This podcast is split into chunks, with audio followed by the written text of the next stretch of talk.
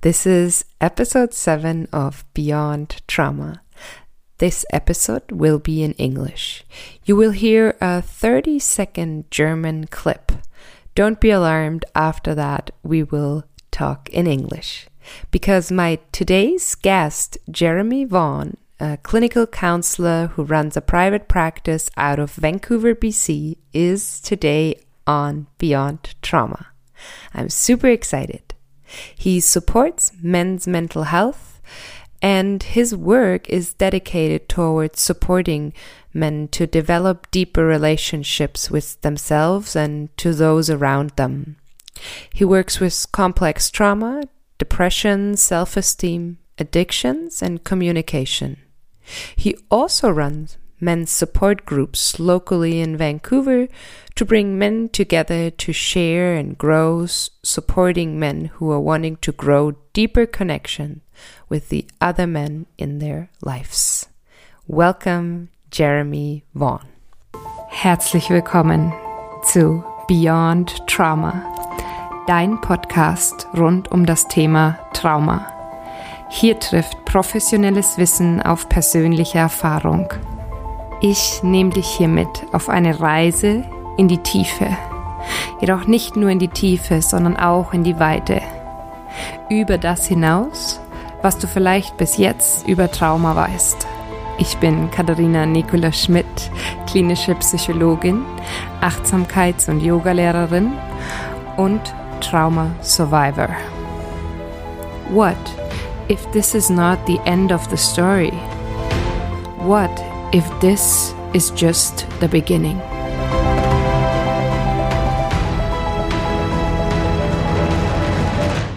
So I'm super happy that you're here on Beyond Trauma, Jeremy. So nice to have you. And yeah, I would just dig in with you into trauma. You're a clinical counselor in Vancouver, and I'm right now sitting here in my little um, yeah living room in Nuremberg in in Germany. So it's so nice that you're taking the time and the time zone changes and switches to to make that possible. So welcome. Yeah, thank you. Thanks for having me. Yeah. I'm excited for today's chat. Yeah. Me too. and it's so cool because you're the first um, therapist really on my podcast. Um, and before I talked to a life coach and I talked um, to my partner. But yeah, you're the first counselor. So that's really, really nice. Mm-hmm. Yeah, I'm excited to uh, you know have the the opportunity to chat with a fellow colleague mm-hmm. and uh, all about trauma. Mm-hmm. And what is so cool about you is that you, and I'm, you correct me, you're only working with men, right? And I mean that in a very positive way because I'm only working with women or female or people who define themselves as women. Um, and I think that's super special because, um, yeah, in our world, especially for men, I think we need more people who who say like, "Hey, this is this is where I'm really digging in." Um, is working with trauma, working with mental health for men because it's still, I would say, a little bit more stigmatized. What what is your take on that? Yeah, yeah. So I def I, I only work with men in my practice, um, and you know I think the stigma or the openness is slowly starting to change mm-hmm. within the male demographic. But yeah, there definitely is a limited option for men out there if they want to speak to another man mm-hmm. around their mental health, around their challenges, um, around their traumas, and, and, and you know processing that and and just getting support in general. So there, you know, there, there's still the stigma, and also I notice in some clients who come into the office that there's also this resistance put up or this you know this wall that's put up mm-hmm. before before they really start diving in right. as well. So you know step one is getting oneself out there and getting some support. And then step two is do i trust the space enough that i can settle in and and start to talk about myself and what i've been through in my life and um, you know what I want for myself. Right. It, it's it's so interesting that you say that because my feeling working with females is the first step, and I know that from myself is super hard to like grab like my phone and call my therapist. What I had to do like 10, 12 years now, um, and and said like, hey, I need help.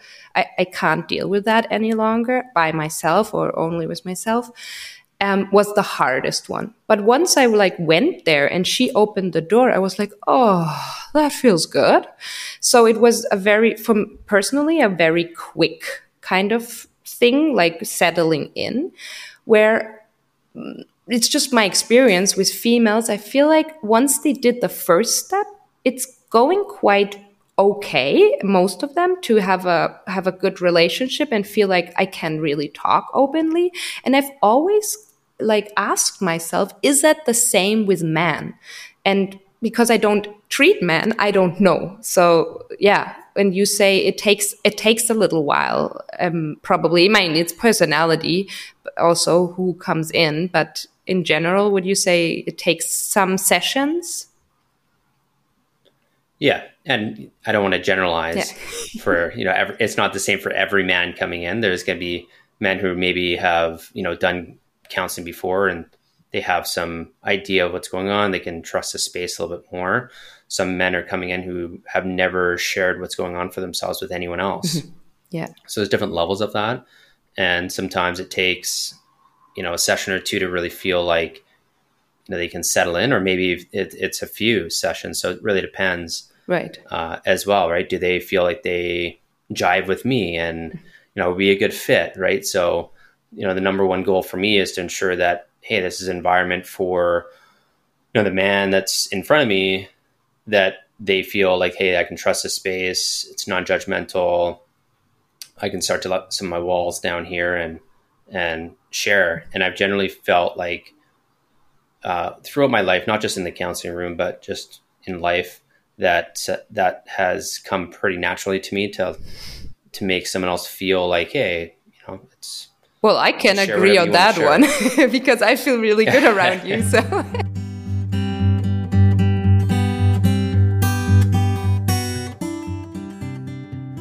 I would love to start with the question I now always asked in the last episodes. And it's a really deep question right from the beginning on. And I wanted to know if you have experienced trauma in your own life, because the listeners know that I experienced trauma and I shared that already with them. And I shared that it's been a, it's a long process and I feel like I'm beyond trauma.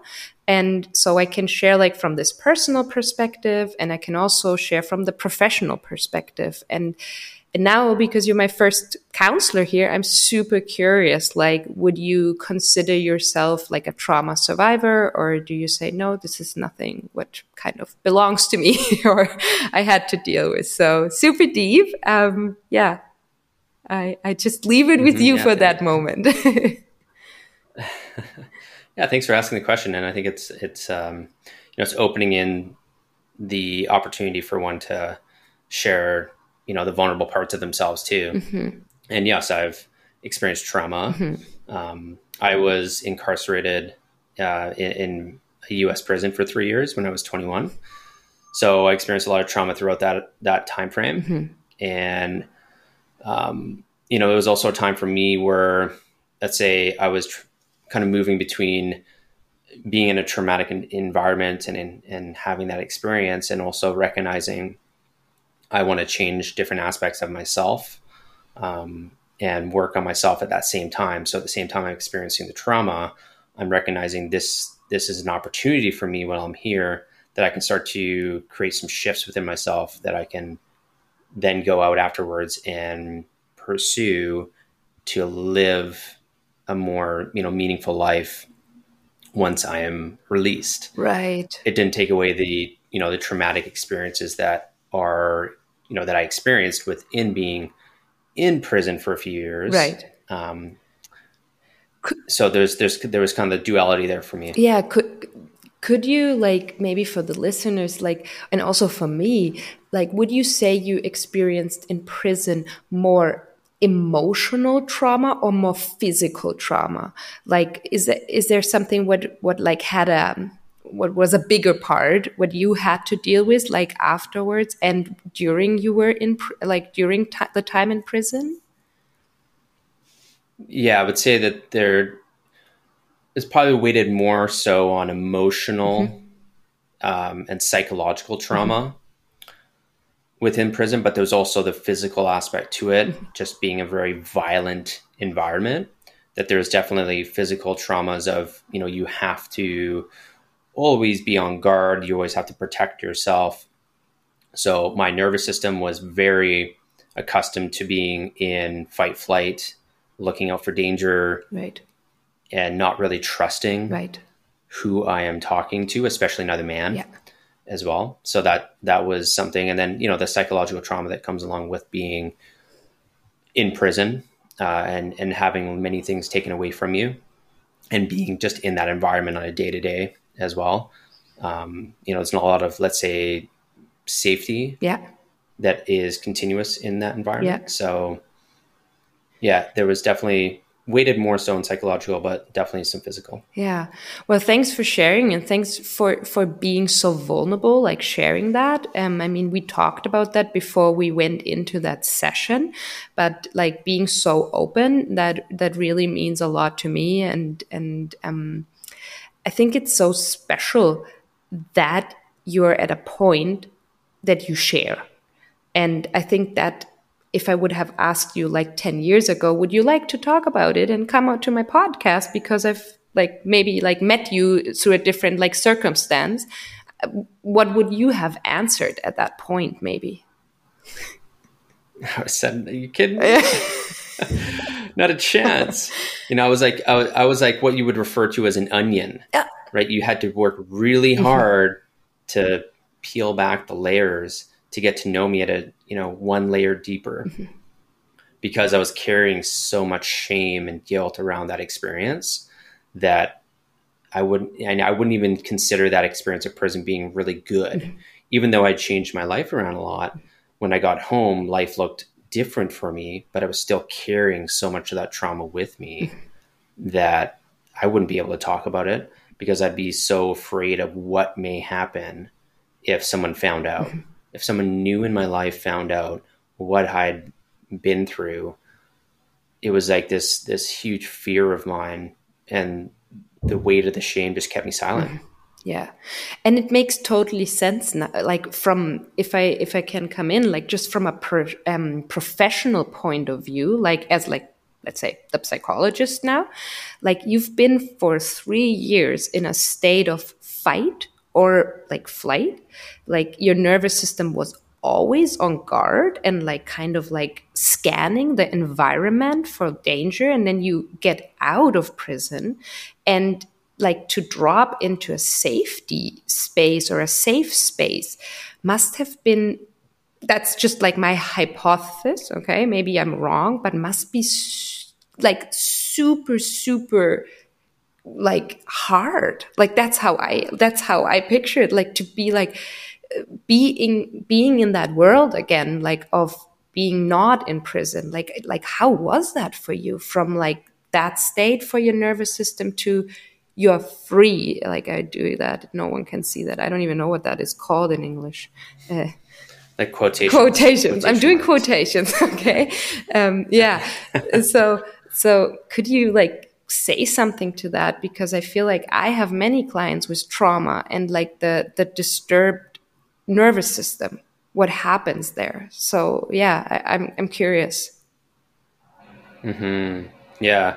You know what's what's interesting when you ask that question? It's um, I remember coming home and I was living in my parents' basement essentially for the first you know six months to a year just get on my mm-hmm. feet mm-hmm. and I had so many moments where I was not able to recognize that I had all these freedoms. Mm-hmm. And my nervous system was so wired up and so on guard right. That it created challenges for me to connect mm-hmm. with others, especially other men, mm-hmm. like to create friendships. Mm-hmm. it, I was so geared to still like my nervous system still thought I was in prison How, for so long. and how, like, could you give, like, maybe me and the listener an example how you recognized that? Like, what, what exactly was like where you thought, oh my God, I'm still, like, my nervous system still thinks I'm in prison, but I am not. Like, how did you feel that in your body or in your thoughts? at that time? Yeah, yeah, that's um, you know, I, I, would say it was always when I was around um, men because I did I did construction mm-hmm. for a few mm-hmm. years, saving up for to go to university yeah. when I got home, mm-hmm.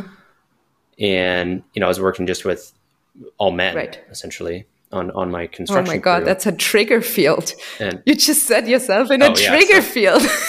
yeah exactly. I just dive right back in. Why not?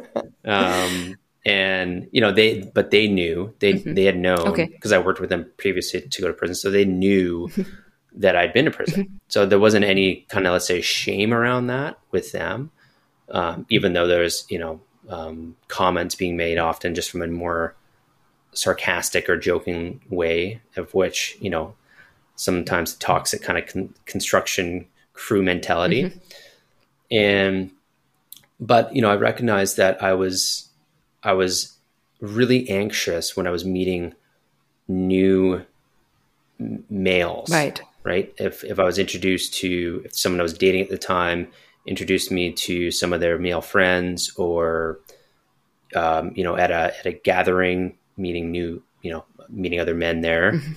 that i was just on guard right. i felt really anxious yeah. i felt in my body really tense and I was noticing that I was only allowing them to become aware of the aspects that I wanted them to become aware of. Oh, interesting. Right? I wasn't just fully, yeah, I wasn't fully being there. Right. Okay. I was everything was running through a filter of how much am I willing to share with this person yeah. of myself, um, uh, you know, and that's really driven from that shame. Right. Right. Yeah. Ensuring that I control how much I share with them. Because also I was in this mindset of, you know, what is this what is this guy trying to get from me? Because I was still in that mentality as well of prison. Right. Right. Yeah. Ensuring that I'm um, gotta always look out for myself. Right. Yeah, that makes that makes so much sense. And I mean, just from your personal experience as a as a clinician, but also like as a um, as a survivor, I would say. Um, would you say today today is the 11th of January 2024. Would you say that your nervous system sometimes gets still triggered? Because I can say for myself, mine does.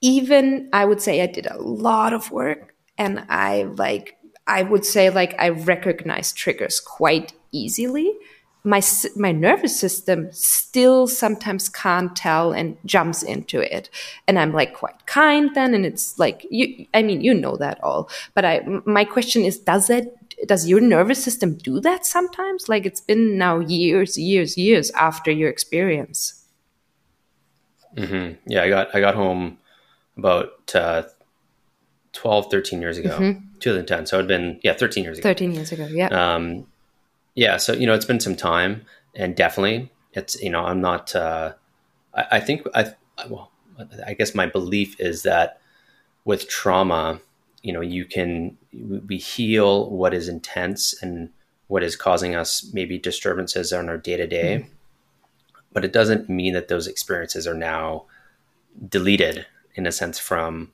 our existence and from our nervous system. Let's say, especially if it was a prolonged you know complex kind of trauma mm-hmm. that yeah i still have i still have times um, I, that i notice mm-hmm. you know when i it's interesting because i you know I, I, work with a lot of men so I, right yeah that's and, what i love about so I'm your meeting story. men for the first time mm-hmm. right so mm-hmm. it's it's in you know it's almost like i flipped the script where i'm like okay well you know i I, I noticed it actually at the beginning of my when I when I got into my own private practice for right. for counseling that you know, I was really anxious meeting someone new for the first time. Right. I was like, gosh, where does this come from? I'm like, you know, at first I'm like, oh, you know, obviously I'm, I'm newer at counseling. So, you know, like, and some nervous there, I'm like, is this is this from the past too? Like me being really nervous, like wanting to like kind of like perform or something like that. So it still shows up. It still shows up like less a lot. I would say less more so in the professional setting right. because I'm you know it's a different it's a different uh, you know environment for me. Right, I'm showing up as the professional rather than I'm showing up as you know a, a, potential new friend right. let's say. Yeah. There's a different right? so, role also you like take on right? Like that's why that's so interesting and i hope it's okay if i share quick something because it fits so well to what you said. Um, and it's about i have no problem like performing in front of other people like if i do a meditation class or if i do um, i don't know like my yoga class or if i do therapy but if I'm the person who has to be in the crowd and I'm kind of like the student because that's where my trauma happened, in that setting of being a student, kind of, um, I'm still like being like, oh man, like just the role change, just me being, it's the same scenario. Someone is teaching something and I'm listening, right? Or I'm the teacher and the others are listening. But it's like two different experiences, experiences for me. And it's very interesting how the role which we take on changes what the, how we feel like maybe safe or how we feel like, okay, this is, this is different for the nervous system. And I just, this just reminded me what you said. Yeah. Yeah. Yeah. Yeah. Thanks for sharing that with me. You know, it, it makes sense that, you know, I think our nervous system doesn't forget, mm-hmm. but we can help it, we can help it relearn. Right. Right. And unlearn it at times, but it doesn't mean that it's totally forgotten. Yeah. Right. So, it, you know, we still carry these parts of ourselves around um, just from our experiences, especially when experiences I find are, you know, more, they carry more intensity with them. Mm-hmm right? It means something more, right? It's it's like the, um, you know, let's say I, I just something comes to mind for me, like the, an example of this. Uh, came up in a, a session with a, a, a, guy this week mm-hmm. was like you know something a smell brought back this powerful memory it just shows you that like you know these senses can also trigger you know these these pulling us back into the past memory because it was a really powerful memory. Right. Right. Just that smell right. meant something. So it's the same thing for if our nervous system is scanning our environment all the time and it recognizes something that's familiar that met, was really intense, right. it's going to kind of almost pull us back into that same experience. Yeah. And it's like so important then to have the tools and to work like that's kind of the inner work you did maybe by yourself or with a counselor or with a professional to recognize that it's happening right now, like the pullback, that the pullback is happening and like being like, okay, it's happening again, but I am not in that situation. The situation is different. It's just uh, one part of it might smell the same way, or there was a word said which reminded you, or there was a, a, a feeling of touch, right? Um, which you think, oh my God, this, but, and it just pulls you back. Yeah. Um, do you have like a, a still maybe um, a ritual or a tool you are doing for yourself for your nervous system where you say like this is something what really helps me to to to stabilize maybe your nervous system or also bring it like more into like this feeling of connection and ease and where like also the um, ventral vagus nerve like is kind of like active like do you have something for yourself? Like, I'm, I'm curious. mm-hmm. Yeah, that's a good question. I, you know, I've explored a lot of different avenues with that mm-hmm. throughout my healing process of, um, or healing journey. And for me, it's, it's varied. Mm-hmm. I went through a period of five years of getting into cold water, cold water immersion and breathe, like breath work through that uh, found breath work and and that to be really powerful for my nervous system too, mm-hmm. just to help me get through experiences. Right. Um, you know, also I think just exercise for my nervous system too is really helpful, just to kind of keep me in a little bit more of a. Uh, I guess it promotes more flexibility for my nervous system, where I'm not always, you know, pulled intensely in certain ways. I have more flexibility of coming back down if something feels really intense. So coming back into the realm of safety and connection. Nice. Uh, if I feel like I've been pulled up Yeah. into fight flight. Yeah. Um, yeah, typically like breath work or even I found it, it was interesting, you know, this when I was going through therapy years ago, uh, one of my counselors I worked with shared this, the Voo technique with me. and at first I was like, oh, this is so silly. I'm like, oh my God. I'm like, I don't want to do this. But the more I did it, especially when it was really like when I had, uh, you know, a lot of anxiety or a lot of just really, I felt really amped up and I did the Voo technique. You have to tell me and the listeners what the Voo technique is because I don't know and I, it just sounds really funny. Like, Yeah. So you, li- you literally, you literally say Voo. Voo. So what you, it's a, som- it's a somatic, it's a somatic exercise. right? Uh, I think it's by Peter Levine Oh, yeah, with the somatic experiencing. So essentially, what you do is you're trying to activate the vocal cords, Right. Right, and that is that your your vagus nerve is attached. Yeah. You know, comes up through. You know, Yeah. through. Anyways, Yeah. Yeah. so you're you take a breath in, a couple breaths in and out, and then on your breath out, on like the third breath out, you're going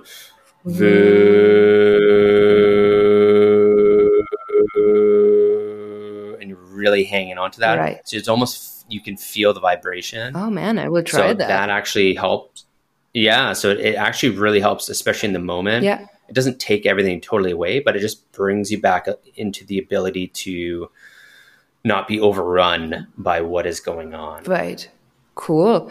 Yeah, I- that's so interesting. I love these somatic um like exercises and it's it's so cool that you now just put one or took one out and um that it helped you and that that's the interesting point, right? If you work with someone and they give you like exercises so often that you think what are they doing? Like this is like I'm, I'm not sure if I want to do that, but if you try it, some things really sit well. And then some things my clients say, Katharina, that wasn't, that was not helpful. And I'm like, that's fair. Let's find something different for you, right?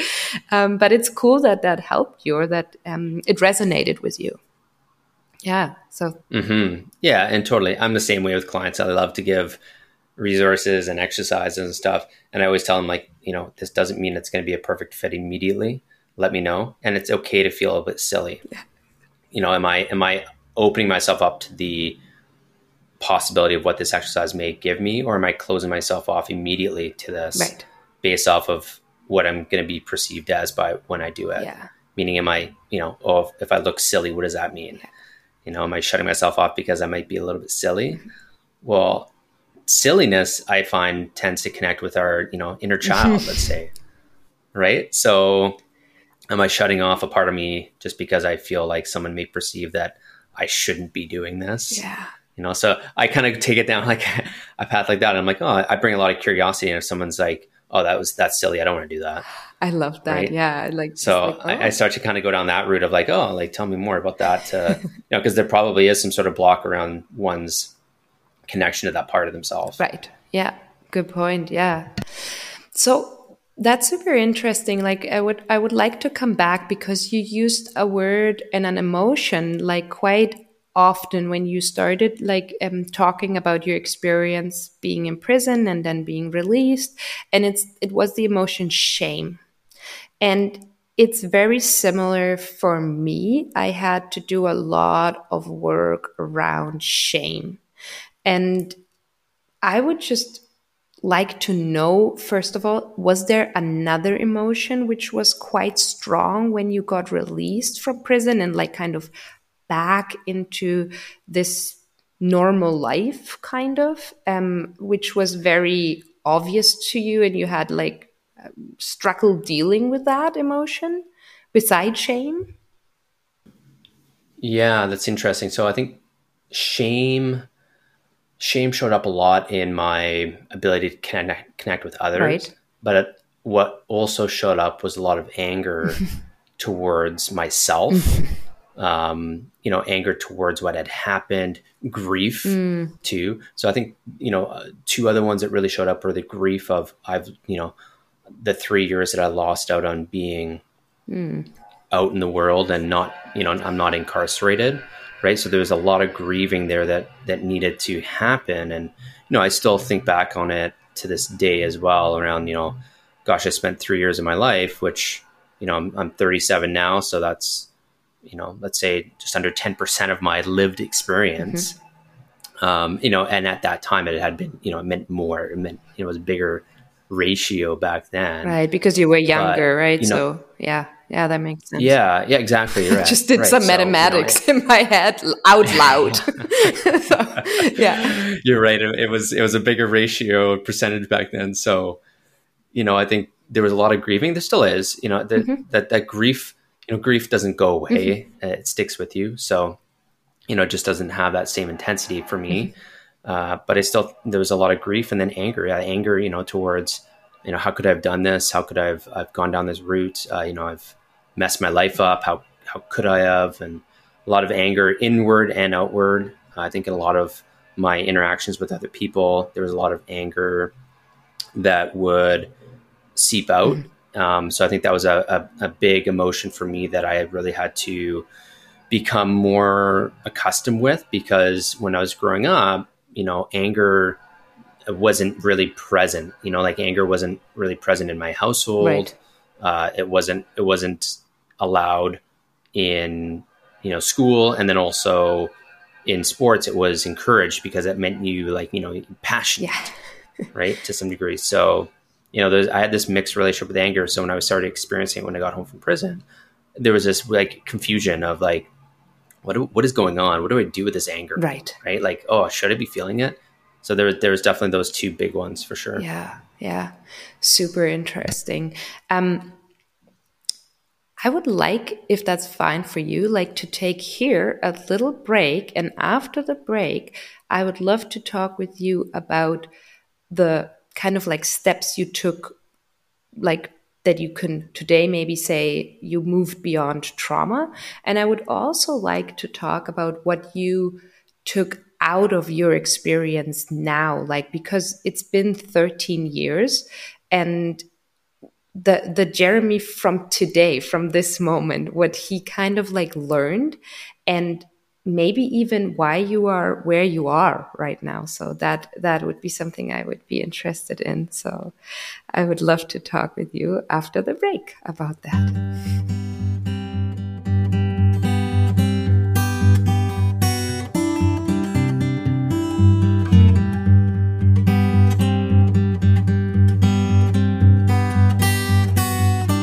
so good to talk a little bit further. We have a little bit more time. And yeah, I would I would just like to know or talk with you about how was that process for you from being in the prison to the moment where you are right now. I mean, it's a very long time, but I think you did a lot of like inner work, but you probably also had maybe some insights when you were in prison. Like, did that time also now like was crucial to where you are right now.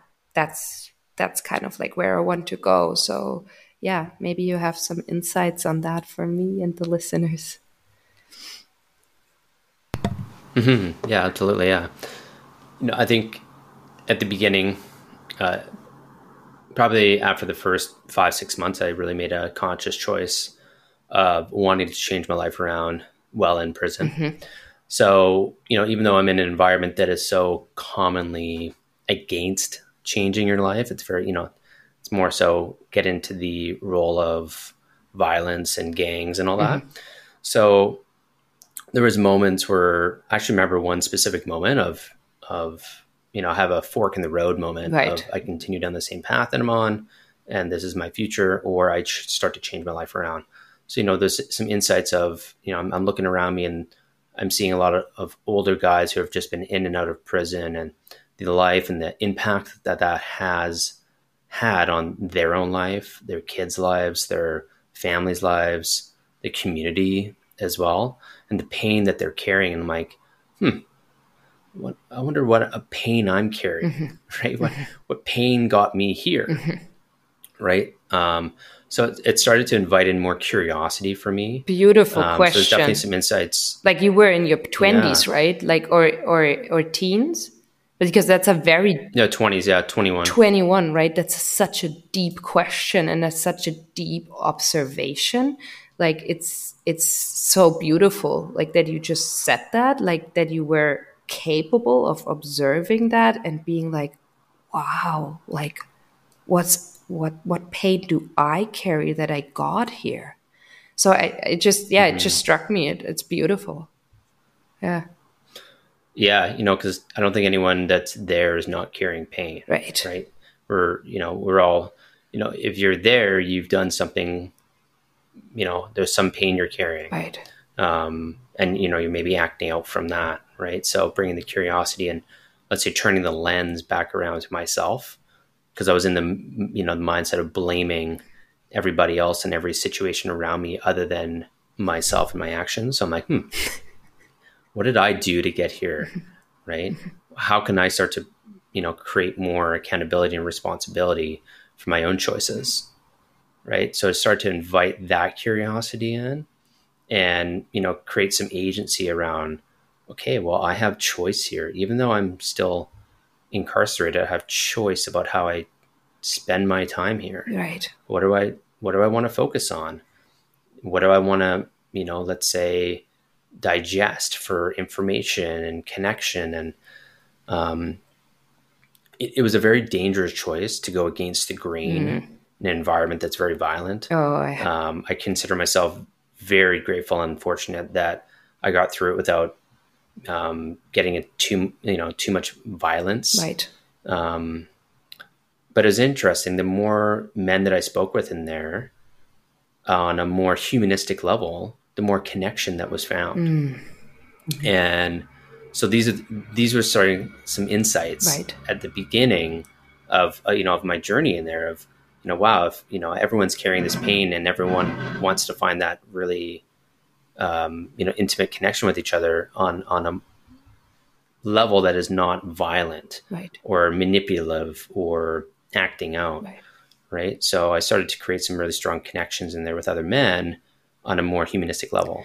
So that was that was yeah some insight. Can, can I can I like quick interrupt you here? Because I have a question which just came up. Okay, um, yeah. in that environment, uh, like a prison, and you've experienced that, can you explain to me? And it maybe sound naive because I haven't been there yet. Um, yet, how I say that because you never know. Um, you really never know. Um, is there like how can i picture that if you decide that you want to maybe um, digest uh, um, different information and maybe want to like learn or maybe say like hey i i kind of want to detach from this kind of style and violent violent behavior in here. How can you do that in there? Uh, like like what what kind of possibilities do you have in or at your time in that prison in the US like I have no clue how you would do that. Yeah Yes, yeah, a, great question, and yeah, of course, like you know, if you haven't lived through that, it, you know, it's the of course, like you're not going to know, Yeah. right? So, um, I also kind of think for saying yet, yet, I think that yeah, that was yeah because i'm like I- when i eh, because i worked with like um, homeless people in victoria and uh, mm-hmm. and since that time i'm having more a yet in my system because i feel like we are mm-hmm. all not that far apart from uh, of not that eh, far away so i want to say it's not so far away mm-hmm. to also maybe get into a very interesting position where we might end up on the street. Like I, I wouldn't consider myself being that person who I could never be there. I've met very interesting people and I thought, how could they end up here? That makes no sense to me. And since that time, I'm like having more this yet or kind of I don't know. Um, that's why, um, just as like a background information. yeah, you know, and, and you're, you know, it's true. You know, we don't know what's going to happen in our future, so yeah. you know, back to your question that you asked, yeah. it's it's um, you know, it, it's it's a interesting choice that I made to let's say go against the grain mm-hmm. um, in in that environment, and you know, digest different information. Mm-hmm. Um, there's lots of reading material in there. Okay. Uh, uh, I feel very grateful and fortunate that I had a supportive family. You know, even though that I lied to them, um, very extreme levels. Mm-hmm. Uh, you know, they were they didn't abandon me mm-hmm. when I went in there. You know, so they ordered me books. They ordered me the you know subscription to the paper, um, and so I was always able to have you know some resources there, and they have some books just like you know uh, fiction books, nothing too serious of nonfiction. Right. Um, you know, there's not a lot of options in the U.S. system for um, improving your life. Right. Well, and there, there's no there's no courses. Mm-hmm. In fact, the prison that I was at, me and some other fellow inmates actually had to create our own business course because they literally had nothing. Really? And we had to apply to create our own business development course. Um, wow. So, you know, there's, there's just points to the um, a lot of the prisons down in the states are privatized, so there's a lot of profit incentive. So you know all these extra costs of running programs are deemed really not worthy. Right. Or, you know, trimming the costs. Right. Um, so, but there is a lot of men in there who want to change their life, mm. but they just got wrapped up into the environment of you know violence and chaos and the prison politics, right. as you know, as, as you could say, yep. around needing to take a certain path in order to to ensure your safety. Right. Right. Yeah. Um, so, yeah, there, you know, there there is ability to, and also, you know, working out, getting some exercise in for myself really helped out. Right. Um, I was 50 pounds overweight when I went into um, when I when I you know was arrested and incarcerated. I cannot then, picture you know, that right now. When I see you now and I know what you're doing, I can I cannot. It's it's, it's to me like um, it's like what? No, no way. like yeah, interesting. Yeah. Yes, you know, and like changing my relationship to different aspects, right? Like to food, I was eating. I was trading away extra bread for getting some extra vegetables and right. or protein stuff, you know, like stuff like that where yeah. just the little daily decisions wow. were really adding up to create a solid foundation for myself so I could continue towards the change that I was desiring for myself. Right. Um, and and creating more of that agency for myself. Yeah. Right. Um, Super powerful. You know, at the same time, I really had to. Yeah, it was interesting. You know, there was I was on that route, but at the same time, having to suppress parts of myself because of the environment. Right. Right. You can't show, let's say, vulnerability to a certain to most degree. Right. In there, so I really had to shut down and suppress a lot of parts of myself, which I then paid for afterwards, and had to, you know, that was part of the traumatic experience of really kind of undoing all of that when I came home. Right. Um, as well. So yeah. Yeah. Wow, that is powerful thank you for for letting us in and like sharing that. That's that's really powerful and like gets me gets me thinking and like I mean that would be a second episode but like I would like to know what you if if I could let's say like there are these magic questions right in psychology what you can ask but in your client. And I just pictured right if I would ask you if you would have the power to change um, prisons um, what what would be your suggestions from the point of view that you've been there?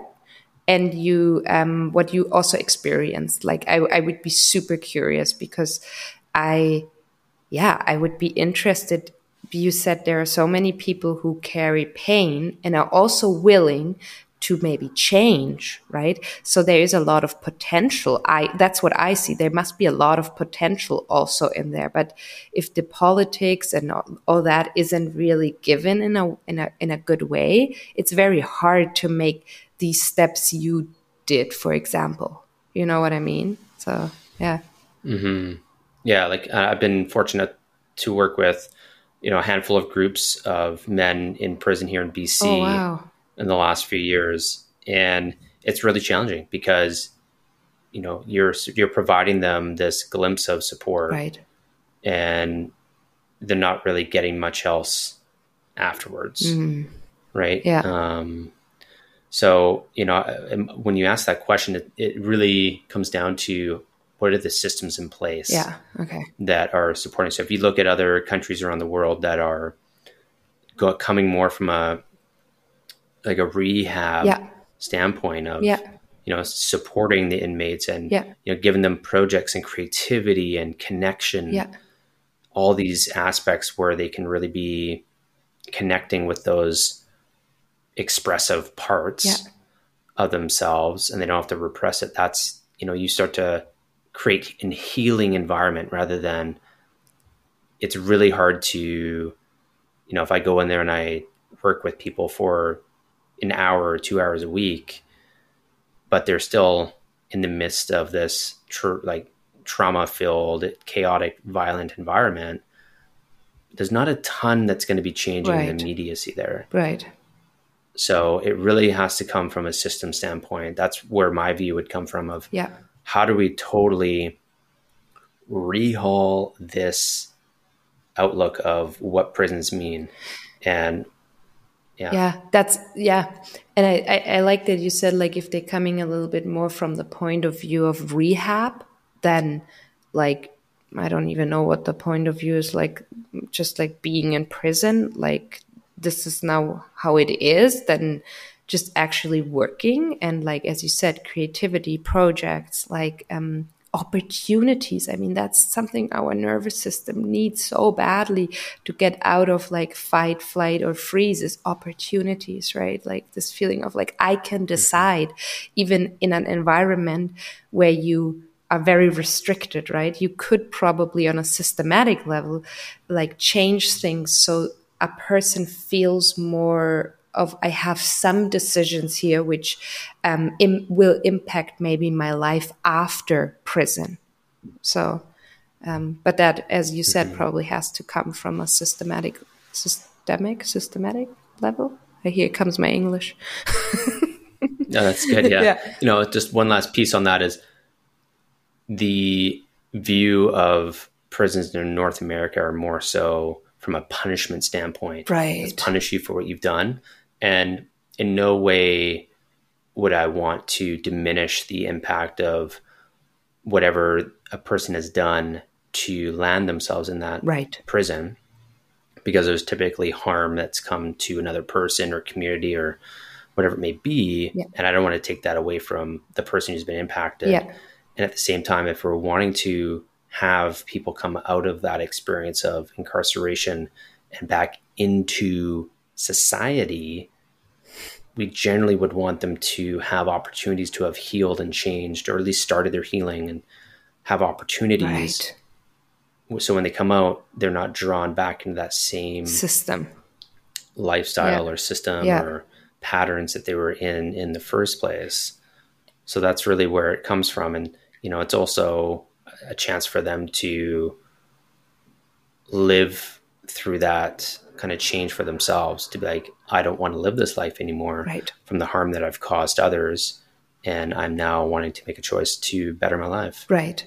Yeah, it's it's, it's so deep. I, I mean, I I feel like now I'm like so curious. Now I want like having another like a second talk on that one because I think it's it's something like um, what prison, I think, could bring out a lot of people who um, are already on their healing path and, like, with, let's say, already started started the work on working on their trauma. Let's put it that way, and that would be beautiful because that would be like helping the society and like like it, there would be a deeper change coming from that i would say.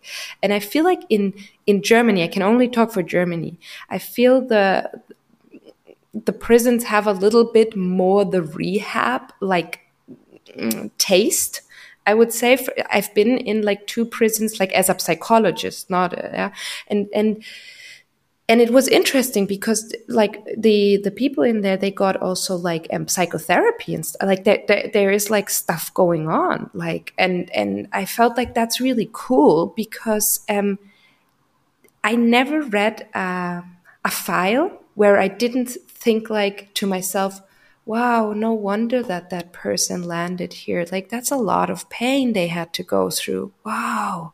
Right. So, so it felt to me so, it feels to me good that they get the psychotherapy or the counseling in there. It, it feels like that's, that's important because when they get out, they are already a little bit more on their way. Yeah. Mm-hmm. Absolutely. You know, it's, um, I can't take credit for this, but someone's mentioned this to me before. It's like, you know, they have the what do you expect diagnosis. Yeah.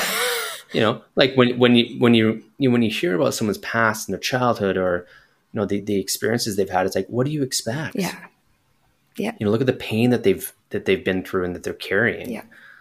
Right, which has led to these um, outcomes. Yeah. yeah. Right. Yeah. Um, it's it yeah. So it's beautiful to hear that they're doing things like that in, in Europe, and I, it makes sense. Yeah. yeah. yeah, That's that's my experience, but it was also just two prisons, right? So I I don't know how it's like all over, but that was what I experienced and what I saw, and I was like, oh, this is that is at least like a little glimmer of hope, kind of. It wasn't just punishment, as like that's why you are here, kind of. Um, yeah, mm-hmm. Mm-hmm. and then the time you got out, like what were there like steps where you said, um, this really helped me to move beyond kind of trauma like um, because you then went to university i heard that you like saved some money up for going to university like is your decision to be a counselor also based in what you experienced or is that coming from from a different kind of like angle? Like yeah yeah, it's that's a good question. So I decided when I was still incarcerated that I wanted to go to school for kinesiology mm-hmm. and you know have my own gym and help people work through their pains and so you know coming from a different lens of supporting one through their pain and getting stronger and improving their life. Right. So I always wanted to go down that route mm-hmm. of supporting one through their pain and getting stronger. So that's kind of where the seed was for me. Mm-hmm and I have, you know, like I mentioned earlier, that I, have always felt like I've been really strong in holding space and being there for others, even in prison, and talking to some really violent people, and being there and being in the conversation, hearing really violent things, and not being taken out of the experience and being there. Mm-hmm. So, um, you know, when I was going through and I did kinesiology and I had my own training business and and that I always was craving a little bit more. I'm like, I really want to, I really want. There's something more for me here, and that's where counseling came in. Um, and I've had friends who are counselors be like, oh, "You be you make a great counselor. You ever thought of it?" I was like, "Yeah, you know, actually, I've, I've thought of it a little bit." I'm like, "Hmm." So it was always kind of I've getting a lot of this feedback, and I'm like, you know what? Um, I, I want to take the plunge in, and that's what led me towards that. Right. So it kind of started off with supporting people through their physical mm-hmm. well being, and then, you know, also when you're with people in the gym setting for and you're creating these relationships with them there's a lot of connection there that you're building you're building a relationship you're hearing a lot of their painful moments not just in the gym but in their life mm-hmm. because you built such a connection mm-hmm. with them and rapport mm-hmm.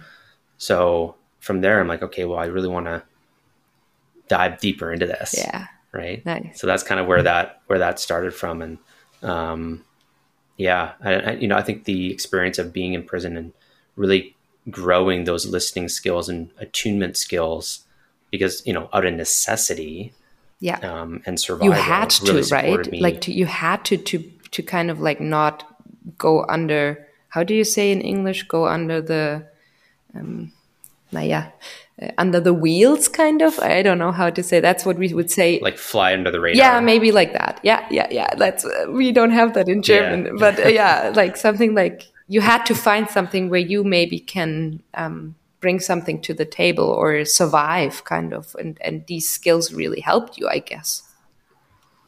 Mm-hmm. Yeah, you can't hide yeah. in prison. There's no, there's no, you can't just lock yourself in the room. It's like an island. You can't get away, kind of, if it's really small. Like, where would you go? Yeah, yeah. So you really have to learn how to communicate and connect, and even work through conflict. Right. You know, did someone did someone mistake how you spoke to them, mm-hmm. and now your life is on the line? Mm-hmm. So you have to really be aware of, okay, now I need to go and resolve this conflict. Right right. right? Be be in the intensity of that. So really learning a lot of those mm, you know really f- foundational skills even in the counseling room of you know someone tells me something really traumatic in the counseling room I, i'm not i don't have this immediate like like yeah. moment. Yeah. You know it, it, it just i'm i'm i'm like yeah okay yeah tell me more about that Yeah. um yeah you know it doesn't change my view of that person right or make me want to retreat away because of what they've told me Right. That's oh, I love I love that. I would like to highlight that. I would like to put it on a little poster because I really like that you're like saying through what you've lived through and that you had to face like really um hard conversations and like hear heard a lot of probably traumatic things and painful and harmful things in prison. Now with your clients when they probably open up and that's kind of similar to my story i'm not shocked.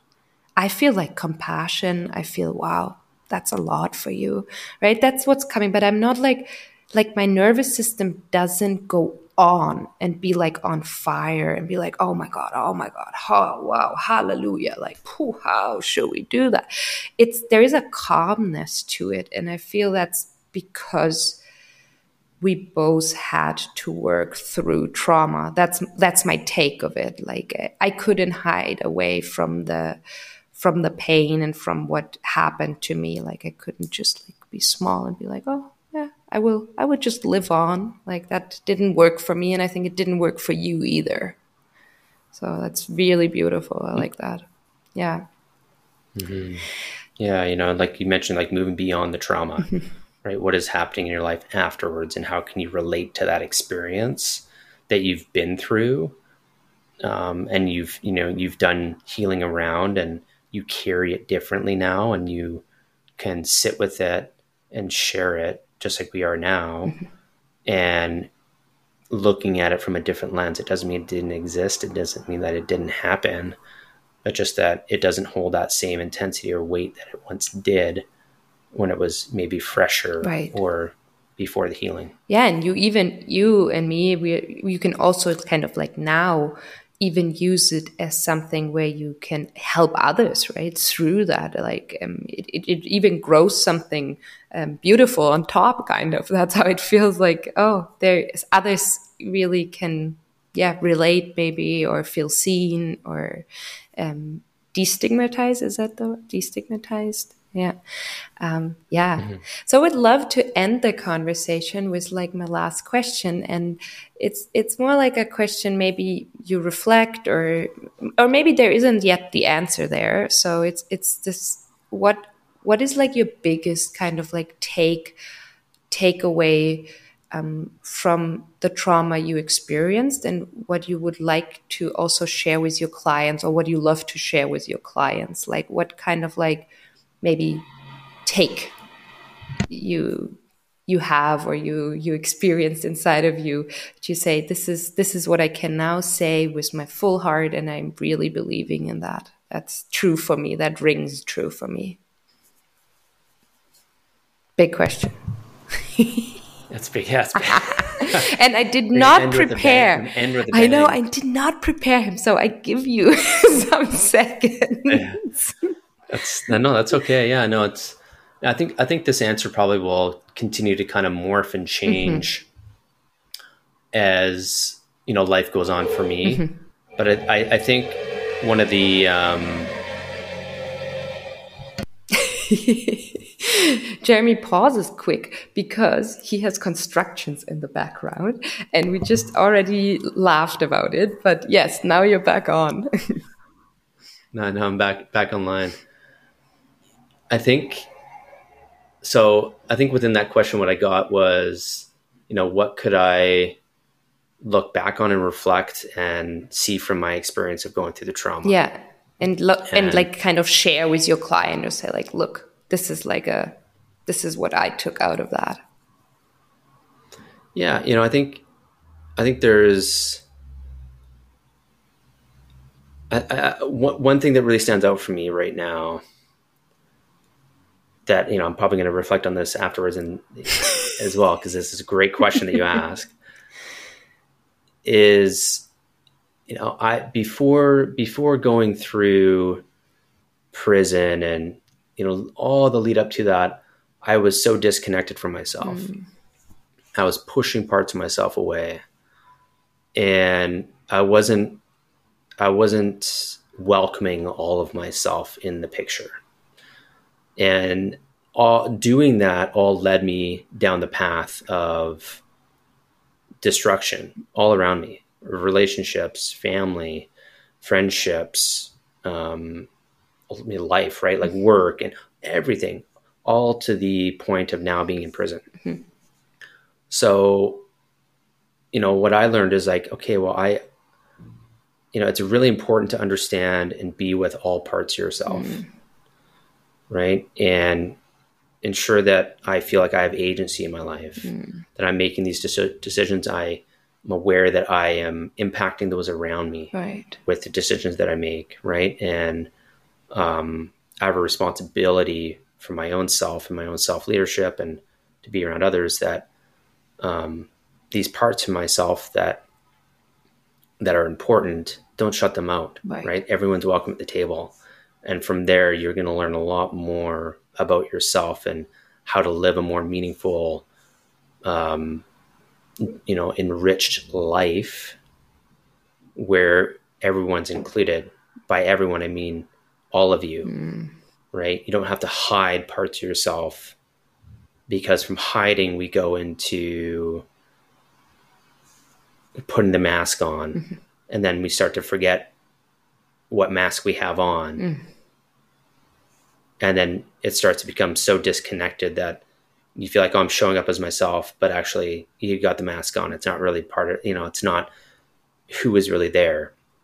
So that's something that I really try to connect with within my clients and you know, maybe even anyone that's listening. It's it's like, you know, what parts of you have you felt like you're not allowing to be present right. in your day to day, right? What parts aren't being allowed or aren't welcomed, aren't, you know, that you're not curious about. Um, you know, we can't just chop these parts of ourselves off. They're part of you. So let's welcome them with curiosity and compassion and, um, and, and, you know, include them. And I guarantee you that's going to lead down the road to a more, again, enriched and meaningful life where you feel connected to everything around you and to yourself. Mm. Oh, that's like that's the perfect end. Thank you for ending my podcast, this episode so beautifully. I don't want to add anything. It's so rich. And you just gave the listeners right now something to think about, but also just yeah, very rich what you said. So I'm I'm super thankful that you were here and yeah, hope to have you back. Um, thank you, Jeremy. Thank you so much for being here. Yeah, thanks for having me. I'd love to come back. Yeah. And for the listeners, um, yeah, you have your office in Vancouver and you also do online counseling, correct? And you're also having still some some space um, for men if if if you say, yeah, this is this is exactly coming. This is the sign. You don't have to wait. This is the sign, guys. yeah. Um, so thank you for being here. Thanks a lot. I appreciate it. Ich lade dich ein, den Podcast zu teilen, Feedback zu geben, kommentieren unter dem Podcast, sodass mehr Menschen über Trauma lernen. Natürlich nur, wenn dieser Podcast und der Inhalt mit dir in Resonanz gegangen sind. Ich bin sehr froh, dass du da warst und ich hoffe, dass du etwas für dich und für die Menschen, die du liebst und um dich rum sind, mitnehmen konntest. Editing Matthew Wilson, genauso wie die Gitarrenmusik. In diesem Sinne kann ich nur sagen, have a great day.